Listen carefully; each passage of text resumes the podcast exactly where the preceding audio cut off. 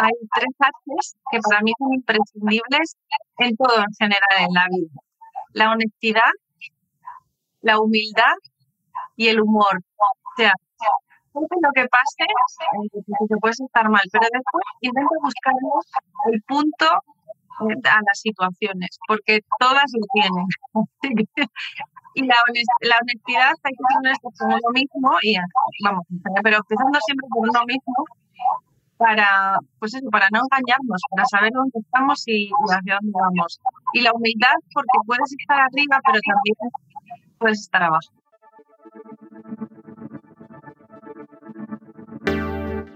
Bienvenido a Hablemos de, un podcast semanal para los agentes inmobiliarios que no se quedan con las guías clásicas y buscan refrescar esta apasionante profesión con nuevas perspectivas, ideas y tendencias. Soy Rocío González Gasque, manager formadora y coach inmobiliario. Quédate y aprende junto a líderes y expertos de los bienes raíces cómo vender más y mejor, pero sobre todo disfrutar de tu profesión. Hola, por fin lo hemos hablado. ¿Cómo estás? Pues bien, muy bien. Un poco alérgica, pero bien. Bueno, bien. Es porque estás en Madrid, a lo mejor la contaminación o lo que sea, ¿no? Bueno. No, ya me lo traía de, ya me lo traía de Asturias. Muy bien. Pues empezamos si quieres, Verónica. Buenas noches a todos. Mi nombre es Rocío González. Soy instructora CIRA CRS, soy manager en Remax 2 y hoy tengo el placer en, nuestro programa de Hablemos de. Hoy tenemos como invitada especial a Verónica. Estoy súper agradecida con ella, es una amiga mía. Es cuasi paisana y ahora les vamos a explicar por qué. Siempre se lo digo yo más bien porque soy como una apasionada de Asturias. Eh, Verónica, muchas gracias por aceptar nuestra invitación. Madre mía, gracias a ti por invitarme. La verdad es que es una sorpresa y yo estoy encantada de compartir eh, yo no me dedico a esto, pero, o sea, no me dedico a dar charlas ni nada, pero encantada de compartir mi experiencia. Muy bien. Bueno, esto es como todo. No nos dedicamos, pero aquí estamos, ¿no? Encantadas de la vida. Eh, bueno, empezamos si quieres. Háblanos de ti un poco, preséntate, Verónica. Eres CEO, eres gerente en, la inmobiliaria, ¿cómo se llama? Inmobiliaria Asturias. Eh, es una empresa familiar, eh, nació en el año 73.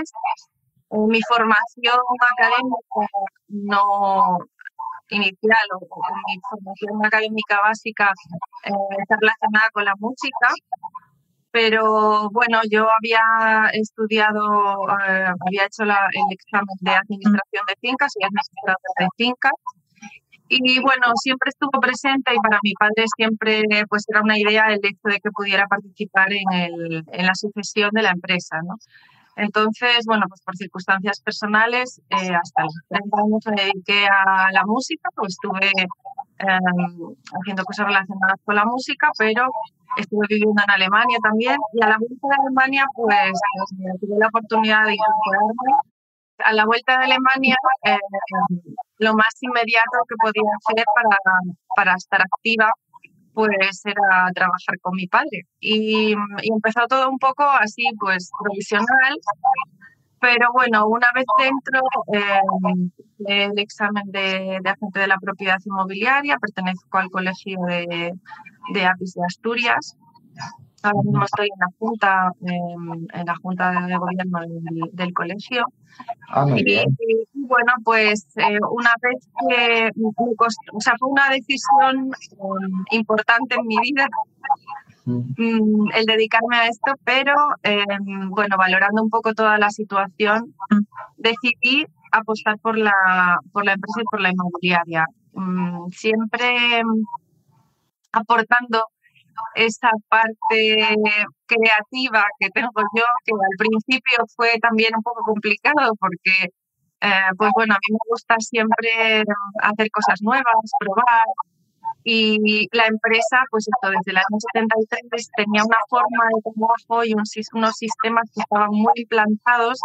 El personal era personal que llevaba ya mucho tiempo con mi padre y, bueno, pues al principio chocó un poco, ¿no? mi incorporación, eh, pues esto, el intentar hacer cosas diferentes, los cambios siempre cuestan.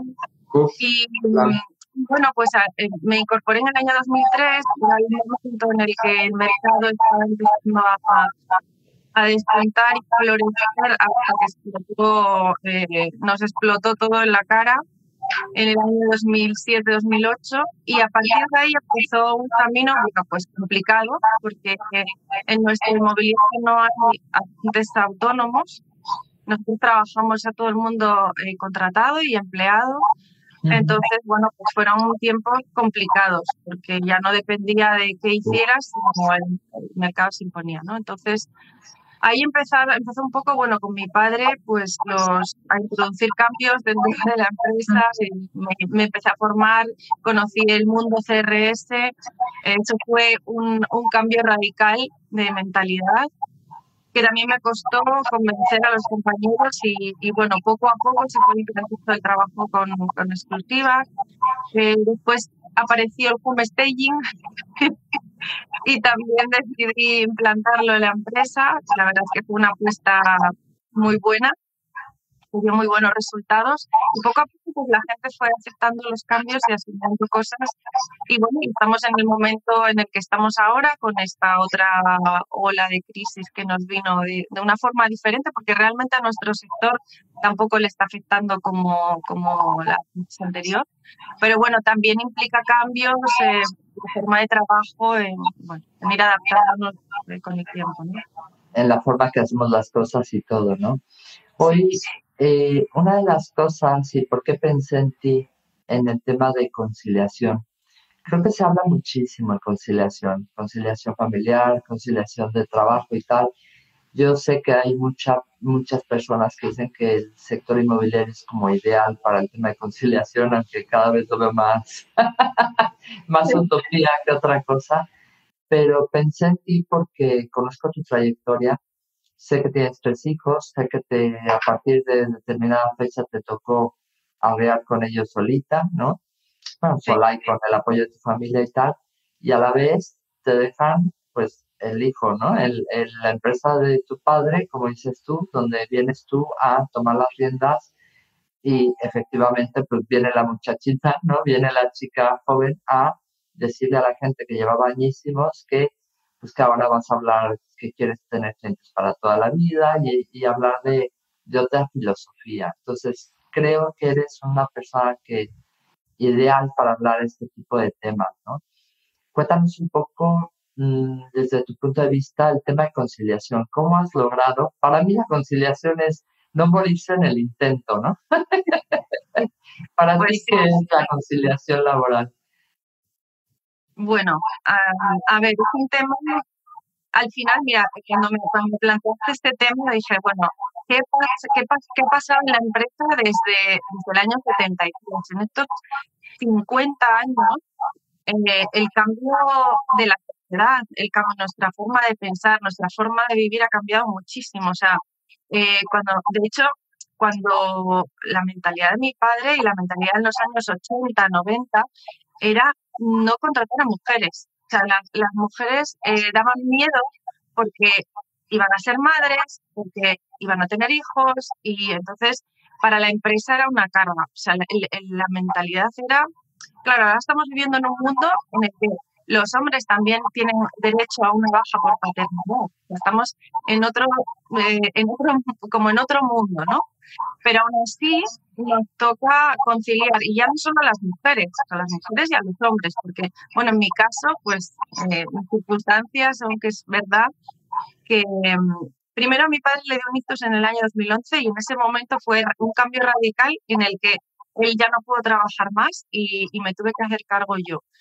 Y en ese momento, pues tenía una situación para mí cómoda, o sea, fue, bueno, fue todo un reto el asumirlo de repente y en plena crisis, pero tenía, digamos, el apoyo de que, de que mi pareja pues eh, se hacía más cargo de los niños y de toda la parte familiar, ¿no? ¿Qué pasa? En el año 2016, bueno, pues yo me, nos separamos y para mí cambió todo radicalmente. Bueno, primero a nivel personal, eh, fue replanteármelo todo, absolutamente. además de no estar bien, porque bueno, una separación, hay separaciones que son eh, que se llega a un acuerdo o que son como más suaves, pero lo mío fue un poco brusco. Entonces, eh, pues estás mal, estás mal psicológicamente o estás mal porque te preocupas por tus hijos, te preocupas por toda esa situación personal eh, lógicamente influye en el trabajo, no, no, no tienes la misma capacidad eh, ni el mismo tiempo para, dedicarte a las cosas. Yo creo que la conciliación, la clave de la conciliación, eh, claro, yo lo veo también desde el punto de vista de la dirección pero bueno, esto eh, pues para cualquiera que el trabajo por cualquier cualquier comercial o en administración, pues nosotros también tenemos un departamento de administración y hay mujeres y hombres que están trabajando en el departamento y es otra forma de es, es, otro tipo de trabajo, pero bueno, también hay excedencia, o sea, en la empresa ya hemos hecho alguna excedencia, alguna reducción de jornada, al final creo que en los tiempos en los que estamos se trata de buscar soluciones y de facilitar la vida, de facilitarnos la vida, ¿no? Entonces, pues hay unas, hay unos derechos laboralmente que están, que están contemplados, pero después también creo que la clave está en la flexibilidad en, en, y en, en los valores como personas y como empleados o como trabajadores pues yo la verdad es que sin el equipo que tengo, probablemente no hubiera conseguido la mitad. Estoy súper orgullosa, no sé, valoro muchísimo a, la gente que trabaja en la empresa porque, porque pude delegar, porque pude, eh, tuve esos momentos para, para dedicarme y las cosas siguieron funcionando y siguieron funcionando bien. Entonces, pues lógicamente, cuando alguien tiene una situación de lo que sea, que tiene que llevar el niño al colegio, que tiene que hacer no sé qué, nosotros tenemos unos horarios de oficina, pero lógicamente, pues tienes una flexibilidad y confías en la, bueno, la clave es la confianza, pero confías en la gente con la que trabajas, eso ayuda a que la gente esté más contenta, a que la gente rinda más, a que el trabajo no se vea como como una carga, sino incluso a veces como una descarga, porque es verdad también que cuando estamos mal, eh, el, el, trabajo nos ayuda a estar, o sea, a estar, a estar centrados, a tener un día de unas, eh, bueno, pues unas responsabilidades, unas cosas que nos mantienen, en, ¿sabes? Que nos tienen el, el, el norte, una dirección en la que vamos. Eh, incluso en situaciones de, un poco de depresivas o en, situaciones que tienes una situación familiar complicada, el, trabajo puede ser una vida eh, la verdad es que ayuda bastante, tienes razón. Cuando tienes días así, no sé, la semana pasada que estuve con gripe, un día o dos que estuve en mi casa, eh, en el momento que llegué a la oficina, el tercero fue como un, uy, ya se me quitó, claro, eh, ya no había espacio en mi mente para, para ningún tipo de dolor ni para ningún tipo de enfermedad, sino todas las cosas que tenía que hacer, ¿no? O sea, al final eso pues Con los compañeros y con, bueno, con, con, la gente con la que trabajas compartimos muchísimo tiempo y si te encuentras a gusto, la verdad es que, pues, pues eso, el trabajo ya no, ya no es una carga, sino que pues es algo que llena tu vida, que llena tu vida, que te hace realizarte como persona, en nuestro caso como mujer o como hombres, y que pues eso te permite, mm, no sé, te permite tener una visión de, todo mayor y, no sé. Ha sido, el proceso es, eh, como dices, es complejo, pero te digo, para mí eres como un ejemplo porque te vi en esos momentos, o sea, fue un momento donde tomas, tomas una decisión y dices, mi, mi vida tiene que ir por esta tesitura, por este rumbo, quiero hacerlo mejor, por una parte implementando cosas nuevas en la empresa, no el home staging y cosas que, que hacen que nuestro trabajo tenga más eh, visualización, que la gente lo aprecie mejor, etcétera, ¿no? Y de hecho, de cara a los propietarios que se vendan antes sus viviendas porque pues, son más atractivas para los compradores pero a la vez es un cambio de vida donde tienes hijos, pero es que además tus hijos son como supercampeones, ¿no? Tienes uno que es campeón de España en atletismo o algo así, o sea. Eh, a ver. O está en ello, quiero decir, está todos los que tenemos hijos adoramos a nuestros hijos, pero a veces nos sacan de quicio. Vamos, nos, eh, son nuestras pesadillas a, la misma vez. Sí, mis hijos la verdad es que tengo mucha suerte y no me puedo quejar para nada, pero bueno, ahora están en la adolescencia, entonces estamos en, en esta fase de negociación, de no sé, está cambiando nuestro, nuestra forma de relacionarnos y sí, el pequeño, el pequeño es em, gimnasta y en el año 2019 fue campeón de España en, bueno, en el nivel en el que participó. Y bueno, es un niño muy disciplinado y después de, mi hijo mediano pues es el loco creativo, extrovertido y maravilloso. Que hace va a ser súper comercial. Y mi hijo mayor pues es muy dulce, es muy serio, cada uno es muy diferente. Pero bueno, conseguimos hacer equipo y la verdad es que el, el pasar momentos difíciles pues, pues, es lo que tiene, ¿no? Cuando hay comunicación, pues consigues cosas que no consigues de otra manera en circunstancias más fáciles. Así que, así que bueno, ellos también entienden, la verdad que ahora, después de, haber pasado estos años, entienden que yo eh, tengo que trabajar o que viaje, pero la verdad es que tengo mucha suerte. Ah, qué bueno, qué bueno, porque no, no suele ser fácil, ¿no? ¿Tú cómo piensas que las empresas manejan el tema de la conciliación? ¿Crees que realmente están o estamos por la labor de conciliar? Eh, sobre todo nuestros horarios son complejos, ¿no? Bueno, trabajo, como te decía, nosotros lógicamente tenemos, a ver, tienes que poner un límite. O sea, una, una agente inmobiliario eh, está muy bien que, que viva su trabajo y que tenga vocación, pero lógicamente no puede ser toda tu vida.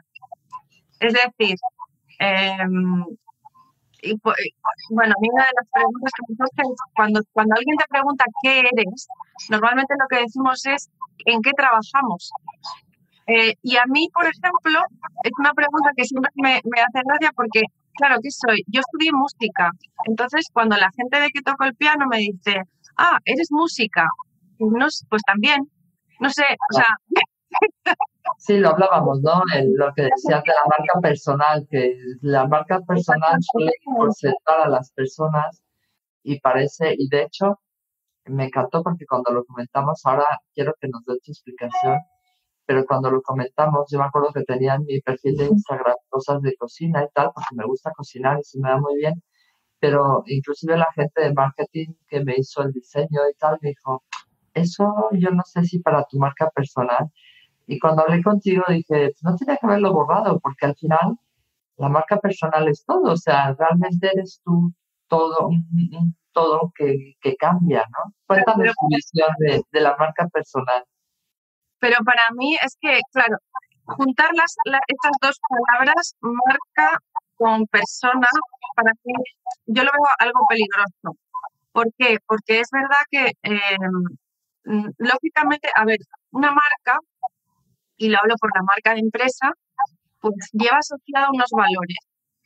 Entonces, o, la idea de, tener una marca y tener una marca fuerte es que cuando la gente oiga, vea eh, su marca, la asocie con unos valores positivos, pues de, de trabajo, de profesionalidad, de honestidad, y cuando yo, eh, cuando yo empecé a pasarlo, o sea, cuando yo empecé a pasarlo mal y, eh, yo estaba haciendo muchas cosas, hice una serie de vídeos presentando propiedades eh, en el año 2014, 2015, hice unos 40 vídeos em, y, me, y me sentía muy bien.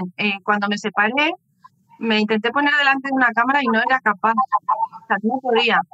No me salí a hacer publicaciones porque normalmente tú no vas a publicar cuando estás hecho una mierda eh, publicar pues cosas buenas y cuando estás bien y estás a tope y, todo.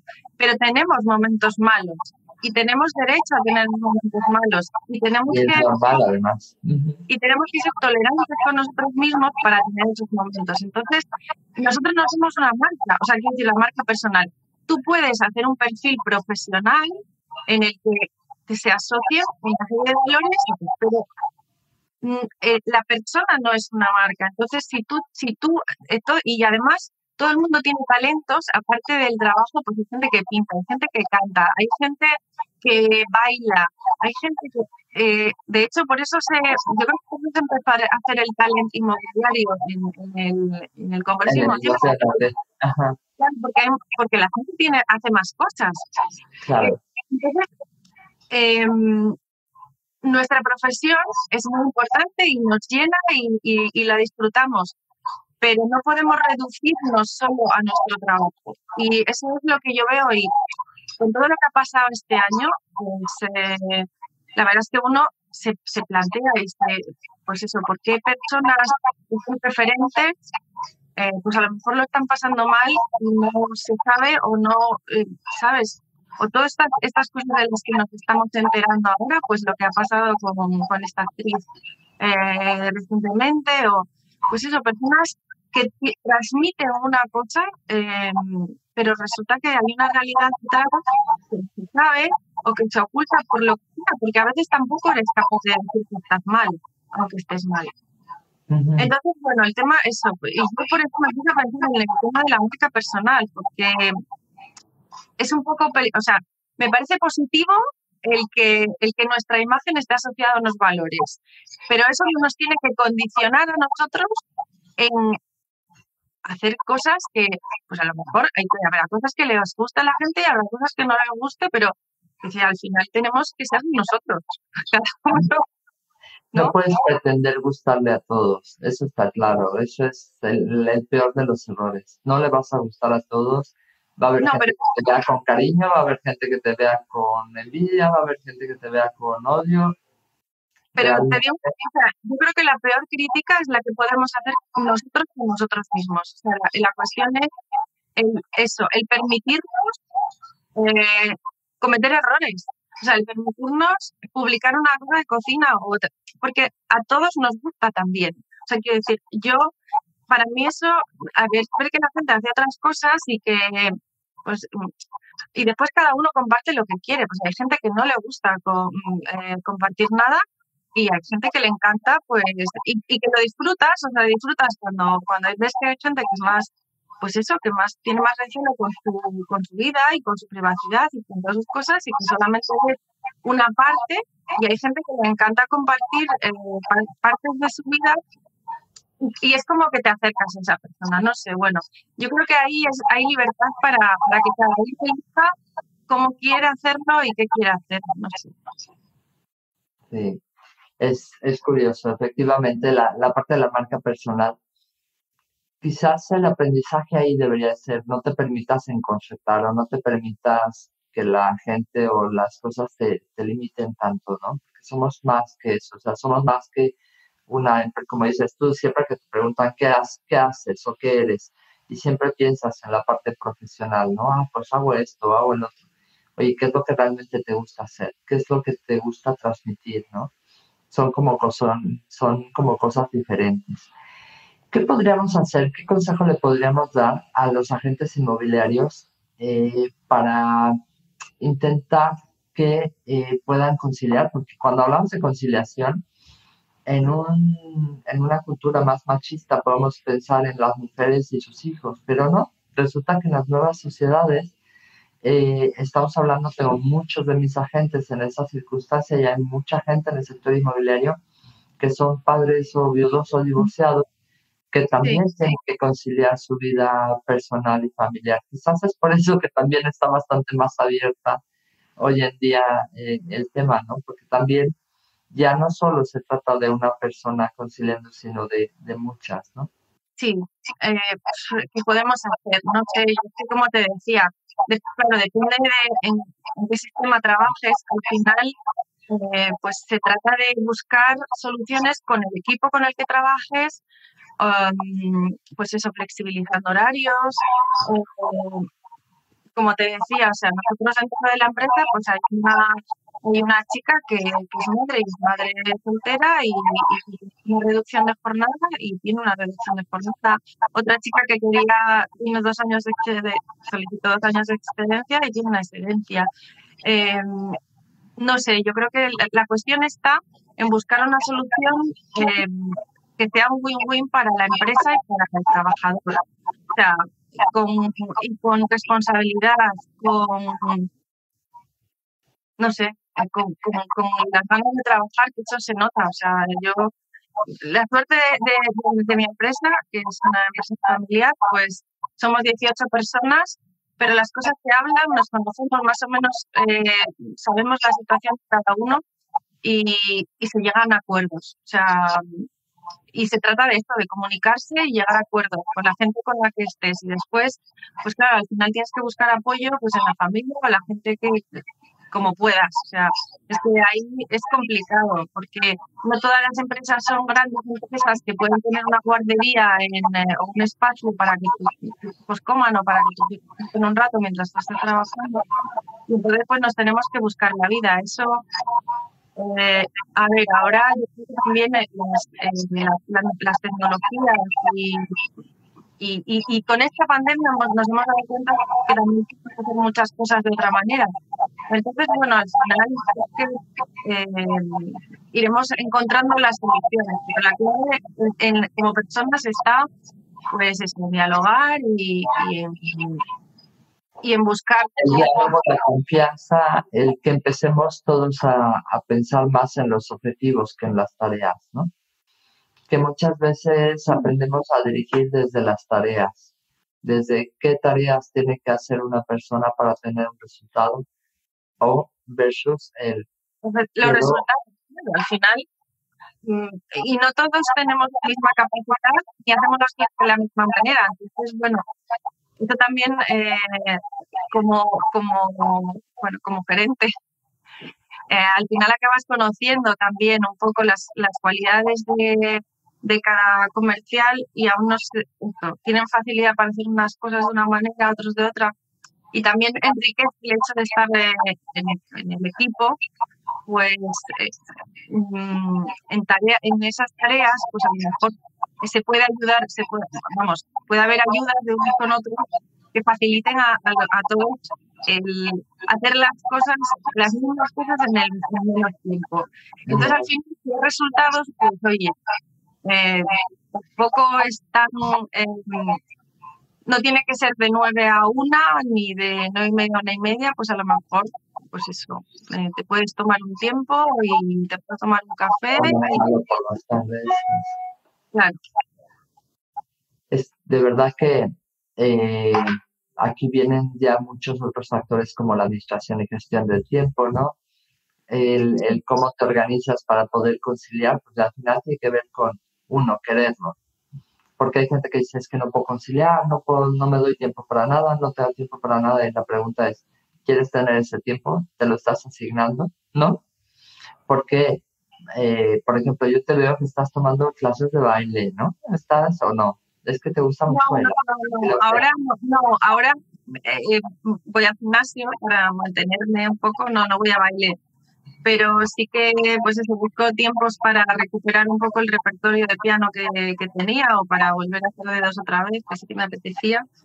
Y, sí que, mira, si algo me, si para algo me ha servido la pandemia es para esa reconexión con, conmigo misma, que antes pues como que te dispersas porque tienes, atiendes todo, tú te quedas al final y después ya no te queda tiempo y entonces vas siempre como, como detrás de las cosas, ¿no? Y, la sensación. sí, y en cambio con la pandemia pues me he dado mis tiempos. Ostras, a ver, em, y disfruto mucho de, de, los tiempos que tengo para mí. Bueno, soy una persona sociable, muy sociable, me encanta estar con gente, me encanta compartir, pero también eh, soy una persona que necesita esos momentos de estar sola y de eh, y quizá lo valoro más porque como no tengo mucho cuando lo tienes es como es mío no es mi momento desde un baño con espuma hasta pues estar leyendo un libro sin escuchar nada, o sea, en silencio, o qué sé yo, bueno, cosas eh, que tampoco necesitas mucho, vamos, para, para disfrutar de, ti mismo y de, bueno, y de ver cuando estás bien y cuando estás mal, porque eso, una de las cosas que más valoro de, de todo este proceso de los cinco años es que estuve mal, pero me di cuenta en el momento en el que empecé a estar bien. O sea, y estar mal no es mal. O sea, estar mal te hace ver hasta dónde puedes llegar y de lo que puedes ser capaz. Entonces, bueno, pues, eh, mira, cuando, cuando me hablando de todo esto, hay tres actos que para mí son imprescindibles en todo en general en la vida. La honestidad, la humildad y el humor. O sea, lo que pase, que puedes estar mal, pero después intenta buscar el punto eh, a las situaciones, porque todas lo tienen. y la, la honestidad hay que ser honesto con uno mismo y vamos, pero empezando siempre con uno mismo para, pues eso, para no engañarnos, para saber dónde estamos y, hacia dónde vamos. Y la humildad, porque puedes estar arriba, pero también puedes estar abajo. Y si no te humilde, pues de ahí eh, no pasa nada. O sea, porque volverás a estar bien y después a lo mejor volverás a estar mal. No te, sientas súper, es, es curioso de verdad porque parece que, que se nos olvida, ¿no? Eh, la fragilidad que tenemos en todos los sentidos. El COVID nos ha enseñado que somos muy frágiles como seres humanos, eh, que nuestros negocios podemos pensar que estamos en la cúspide y mañana pueden desaparecer, o sea, y como dices tú, una de las cosas que más te das cuenta es cuando tienes un dolor o cuando tienes un problema, una situación, te das cuenta que puedes sufrir mucho más todavía y que aguantas. Es decir, hay una serie que me gustó mucho de, de los geos, ¿no? De los policías nacionales que, que son como las, la parte especial de ellos, el cómo están entrenando y decían, es que apenas hemos comido, apenas hemos dormido y seguimos adelante y nos damos cuenta de, ups, es que todavía podemos más, o sea, nuestro cuerpo aguanta todavía más, ¿no? Entonces, quizás tiene mucho que ver eso el, el, con nosotros mismos, el precisamente, y por eso, y perdón por ser reiterativa, la idea de invitarte es ver a una persona que dirige una empresa, que no es fácil en un inicio dirigir una empresa, donde las cosas se hacían de una manera y de repente llega alguien más y dice, oye, y no se pueden hacer de otra. Y donde efectivamente tu vida piensas que es de una forma y al día siguiente es de otra y es adaptarse. Como dices tú, con humor sales adelante, ¿no?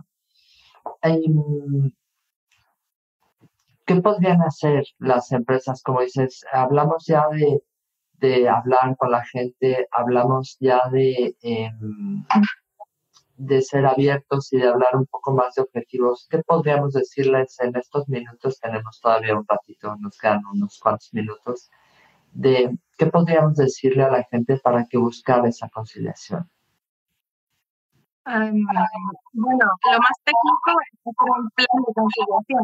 Las, empresas pueden, hacer de conciliación, al final eh, se recogen, pues eso, por una parte los derechos que tienen los empleados y, después, bueno, pues puede haber una serie de, puntos que la empresa, entre la empresa y los trabajadores se propongan. Al final es dialogar y, y pues eso, y buscar eh, soluciones o buscar opciones en el caso de que surjan, pues eso, eh, distintas situaciones, ¿no? Eh, o sea, para mí es que la solución es esa, o sea, es crear un plan de empresa y, tener que contemplar, pues eso, las distintas eh, posibilidades que pueda haber y para que la gente se sienta a gusto. También, eh, cuando tienes flexibilidad, o sea, cuando, cuando la empresa te da flexibilidad, se, se, reduce el absentismo laboral, o sea, la gente está más sana, mentalmente y físicamente. Y la, pues la motivación, eh, la motivación sube, o sea, vas más motivado al trabajo, no sé, entonces eh, yo creo que la, tiene muchas más buscar soluciones de conciliación para, la empresa también, por supuesto. Al final, si tus empleados están bien, la empresa... Creo que has dicho algo que es como muy importante y todo va a ser todo pasa por cómo gestionas a tu equipo, cómo gestionas a tu empresa. ¿Lo gestionas desde la confianza? Lo gestionas desde, porque si tú confías en tu equipo y confías que están haciendo las cosas y demás, están cumpliendo sus objetivos, realmente las ideas pueden surgir, pueden hacer de, oye, ¿cómo podemos hacerlo? ¿no? Hablarlo entre las personas. Si no confías, si tú, hay gente que está como muy obsesionada por controlar, ¿no? cuando hablo con ellos es, ¿y tú cómo controlas a tu gente? Digo, mm, claro, como, para que los quiero controlar, ¿no? Yo, a mí me costaría trabajar con gente en la que no pudiera confiar. O sea, no, no, no, lo, no lo veo. Es que es, pero ni, ni en esto, ni en mi vida personal, ni en general. yo me relaciono con la gente en la que confío. no tiene sentido eh, pues estar persiguiendo a nadie, ni estar, porque ni, ni el perseguido se siente bien, ni el que persigue. Al final, me parece más una pérdida de tiempo y esfuerzo y de es mejor buscar personas eh, o, un equipo, aunque tengas menos personal, pero en quien, con quien puedas trabajar y en quien puedas pues esto, confiar y trabajar a gusto, que no. Yo, claro, no sé, a veces pues ya, mm, yo hablo desde mi, desde mi experiencia, pero yo no podría trabajar con gente con la que no confío. Está claro, está claro. Mm, ¿Qué le podríamos decir a estas mujeres inmobiliarias que están entrando en el sector o que están, cómo conciliar, cómo buscar esa conciliación, cómo encontrar esos momentos, como dices tú, organizándote, buscando esos espacios y buscando ayuda, ¿no? ¿Quién, les puede ayudar en esos sentidos? Mira, lo primero es no desesperarse eh, eh, y, y, pensar cuáles son las prioridades. Hay veces, pues eso, que si no puedes con todo, pues tienes que buscar o reducir el tiempo de trabajo. O sea, Sí, pero hay una hay unas prioridades. En mi caso, y cuando me separé, tenía claro que la prioridad eran mis hijos, porque, pues eso, porque fue duro. Eh, y para ellos también. Entonces, había cosas por las que no podía, eh, o sea, no, no, no podía estar por encima de esto.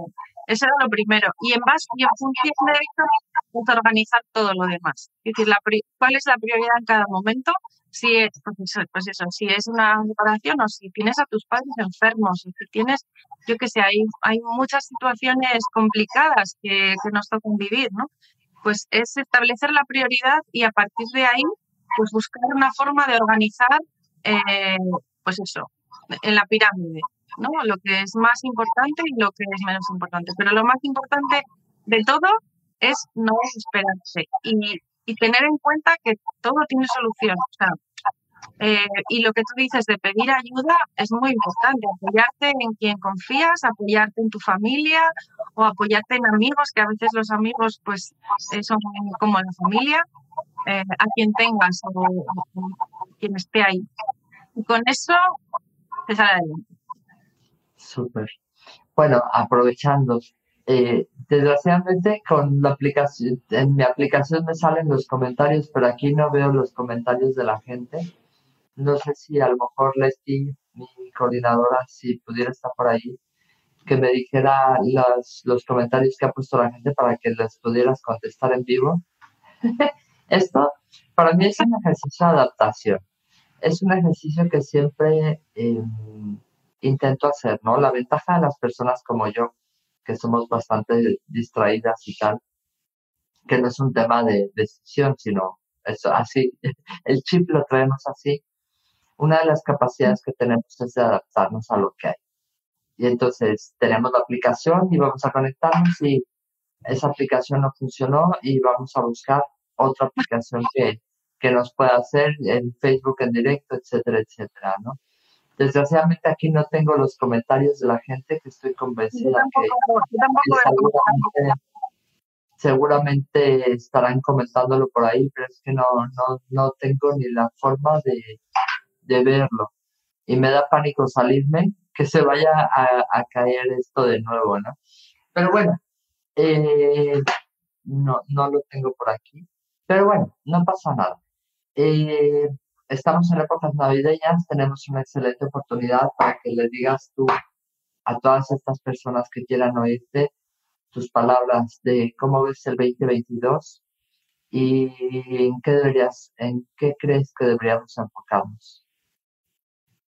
Madre mía, mira, sinceramente yo eh, este año tengo una sensación mucho más eh, positiva, a pesar de esta ola nueva que está, en la que estamos sumergiéndonos, pero la sensación que yo tengo es más positiva que la que tenía el año pasado. Yo creo que el año 2022 va a ser un año de, de movimientos, de que nuestro sector va a seguir eh, va a seguir rodando como, como lleva rodando, este, vamos, desde que nos desconfinaron, porque realmente mm, nosotros, o por lo menos en, en Gijón y en Asturias, eh, el mercado se está moviendo y, tenemos suerte, la verdad, de estar ahí. Así que, mm, no sé, yo el 2022 creo que va a ser un año positivo, además eh, es un año redondo para mí porque cumpliré el medio siglo. ¡Wow! Tenemos que celebrarlo. Sí, además en Capicúa, el 22 del 9 del 22, o sea... Super. Entonces es un año que me da buenas, buenas sensaciones. Va a haber congresos, vamos a reencontrarnos otra vez, eh, vamos a celebrar y vamos a darnos energía unos a otros, que a mí me parece importantísimo. O sea, el, eso, estuve apartada durante, durante unos años, pero, pero se necesita.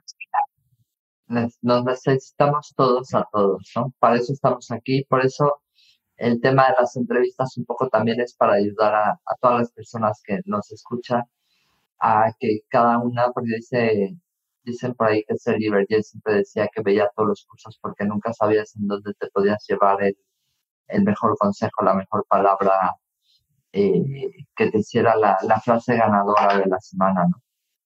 Yo creo que en tu caso nos llevamos el, el ejercicio de, de que de todo se sale, de que no importa de cuál sea el tamaño de tu montaña, puedes escalarlo y puedes seguir adelante, ¿no? De ser súper optimista y verlo siempre con mucho humor y buscarle siempre la parte positiva, ¿no? Para nosotros ha cambiado mucho desde que empezamos a decir que el típico de, quién había sido el error es, el error es de todos o de ninguno, pero lo importante es qué hemos aprendido de esto, qué nos llevamos. Yo creo que más que error, o sea, deberíamos de cambiar la palabra error por responsabilidad. Y todos tenemos una parte de responsabilidad en, en las cosas y, y lo importante es buscar soluciones. O sea, si o a un error, pues, si, es un error, pues buscar una solución. O sea, cuando te das cuenta de ello, pues... Eh, pero nada, nada permanece. El cambio es lo único que... El cambio es lo único que permanece en realidad. Que cuando se está bien es horrible pensar que puedes dejar de estarlo, pero que hay que prever y hay que buscar ese estado óptimo, ¿no? Y estar atento a las oportunidades, estar atento a las personas, no dejar de contactar con ellas, no dejar de hablar con ellas, porque al final es lo que nos ayuda a avanzar, ¿no? Cuando pedimos ayuda, ¿quién está? Pues la gente que, hemos ayudado, que hemos estado ahí para ellos, ¿no? Pues, Verónica, muchísimas gracias por esta entrevista. Gracias, gracias, gracias. Ha sido muy, muy complicada. pero bueno, ha sido complicada conectar. Pero bueno, Realmente, eh, Verónica siempre le digo que somos medio paisanas, pero mi padre era asturiano, entonces Asturias le tengo un cariño muy, muy especial. Nos enseñaron desde chiquitos a vestirnos como asturianos, a bailar como asturianos, etcétera. A beber como asturianos también nos han enseñado. Pero bueno, es parte del show. Muy bien, pues muchas gracias, Verónica. Cuídate mucho y gracias a todos los que han estado en esta conexión. ¿Ok? Un abrazo muy grande. Cuídate. Chao. Gracias por pasar un rato conmigo. Si te gustó esta conversación, déjame una reseña en Apple Podcast y comparte el episodio. Si quieres comprar, vender o unirte a mi equipo, encuéntrame como Rocío Gegasque en Instagram, Facebook, YouTube y Twitter o visita mi sitio web rociogegasque.com. Mi blog está lleno de tips prácticos sobre cómo vender, comprar y tener éxito en la industria. Nos escuchamos en el próximo episodio de Hablemos de. Si estás listo para expandir tu mente, mejorar tus prácticas drásticamente y estar a la vanguardia del mundo inmobiliario, esta es tu casa.